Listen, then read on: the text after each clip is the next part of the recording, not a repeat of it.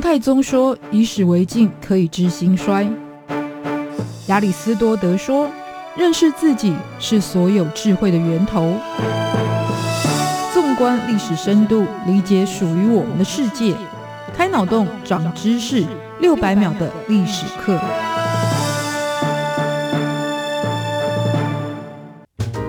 认识过去，才能够掌握未来。欢迎您收听这一集六百秒历史课，我是维珍。在世界上，不管哪个地方的原住民，谈起世人对他们的观点，经常会认为他们是以传统封闭的原始形态在生活。然而，在一百多年前的台湾原住民，不止已经开始跟西方接轨，甚至在交战的过程当中还获得胜利。美军大战原住民，这听起来像是邪典电影的标题，却是历史真实上演的事件。今天转动历史的战争系列来介绍一八六七年美国福尔摩沙远征之战。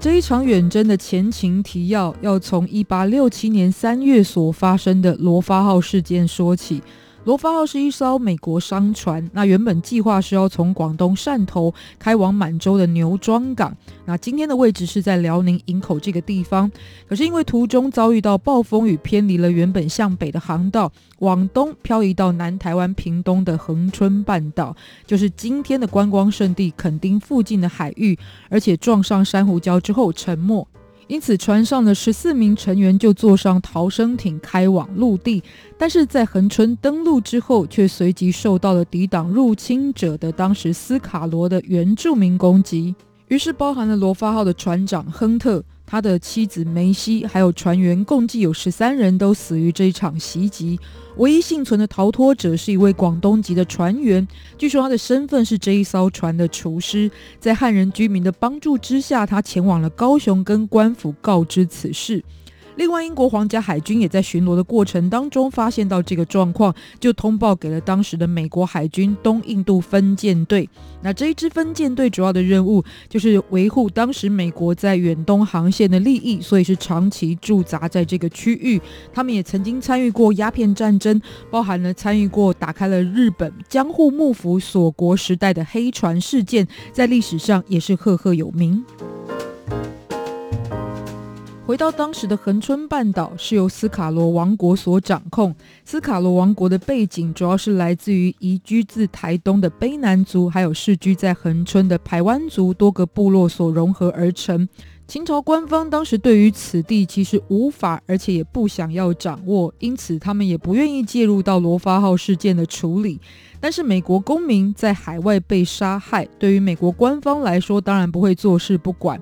于是，美国东印度分舰队就先派遣了炮艇来到台湾进行勘察，而且发现到清朝无力处理的情况之后，又告知了当时驻厦门的美国领事李先德。李先德就决定要绕过清朝，直接来到台湾跟原住民协调赔偿的事宜，却也是无功而返。那既然外交手段是旷日费时，而且不奏效，接着就决定要采取军事手段来进行报复。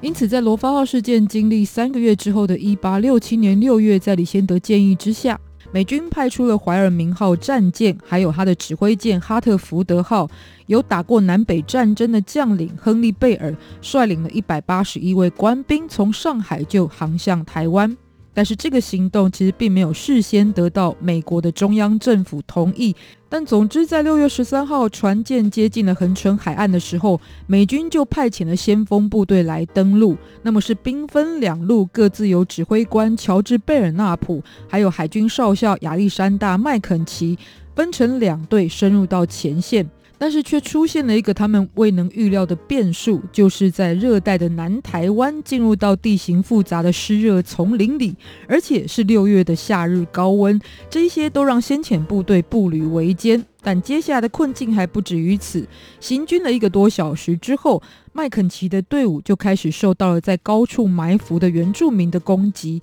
那美军虽然隐约有看到在暗处头戴面具的原住民都操持着武器，却依旧决定要继续深入敌营。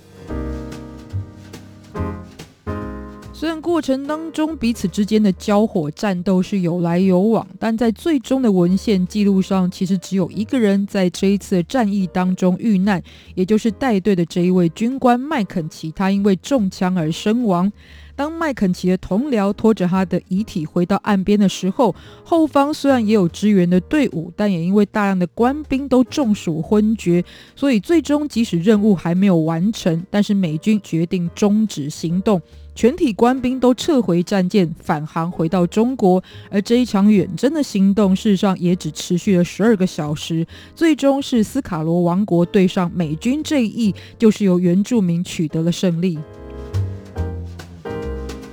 然而，战争不变的定律就是它不会在战火熄灭的那一刻就停止，因为为了避免类似的危机再度发生，还有要树立美国的威信，于是呢，回到外交途径的美国就用强硬的姿态要求清朝出面处理。当时的同治皇帝也在一心的建议之下，意识到问题的严重性，于是下令台湾总兵刘明登要镇压斯卡罗。但刘明登虽然带兵进入到当地，可是呢，战事的推进是完全敷衍。这都迫使美国决定亲自出面来跟原住民进行谈判。于是，当时美国驻北京的公使普安臣，还有主要的谈判者，就是美国驻厦门领事李先德，就找到门路，直接跟斯卡罗首领卓奇笃面对面的会谈。那延伸阅读当时美国的时代背景，就是那个时候的美国总统是林肯的继任者安德鲁·詹森，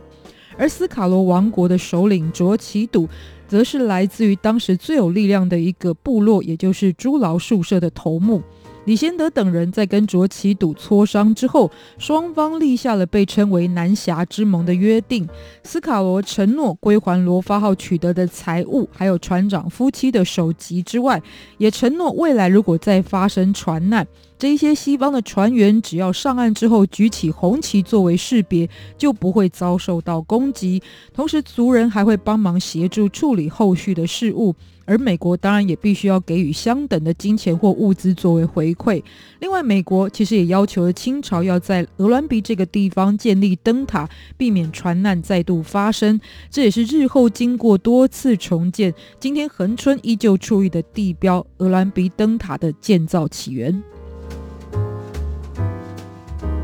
这一场由美军所发起的福尔摩沙远征行动，看似以和平在此落下了帷幕，但是转动历史的蝴蝶效应却在八年之后才显现。一八七四年，同样在恒春这个地方，同样几乎是剧情重演。日本以琉球渔民在船难后于恒春上岸却被原住民杀害作为借口，出兵攻打了当地的原住民，这也是台湾历史上所称的牡丹社事件。牡丹社事件的主角虽然看似从美国换成了日本，可是其实当中有一位关键人物是没有变的，就是过去作为美国领事，但是在那个时候已经成为了日本外务省顾问的李先德才是主要的策划者。因为李先德过去因为罗发号事件多次造访台湾，尤其是恒春这个地方，于是也掌握了在地风土民情，有一定的熟悉程度，甚至获得了非常多珍贵的军事情报，也因此被日本所器重重用。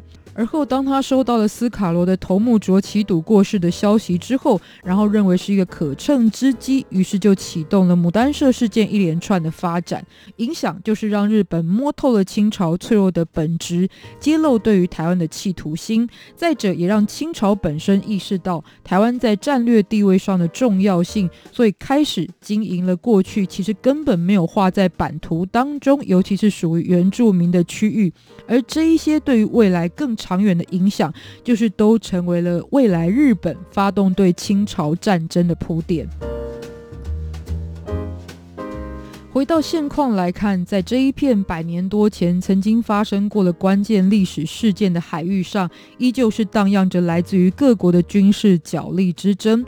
但是，曾经跃上世界舞台成为主角，甚至打败了南北战争之后，训练有素的美军，还有在李先德的记录之下，证明了是不受清朝管辖，而且有独立进行国际外交的能力与权利，属于斯卡罗原住民族的历史，却在蒙上时代的封杀之后，也逐渐被世人所淡忘。于是，在今天我们六百秒历史课也来跟大家分享介绍，不要忘记了在下一集也要继续收听，下次见，拜拜。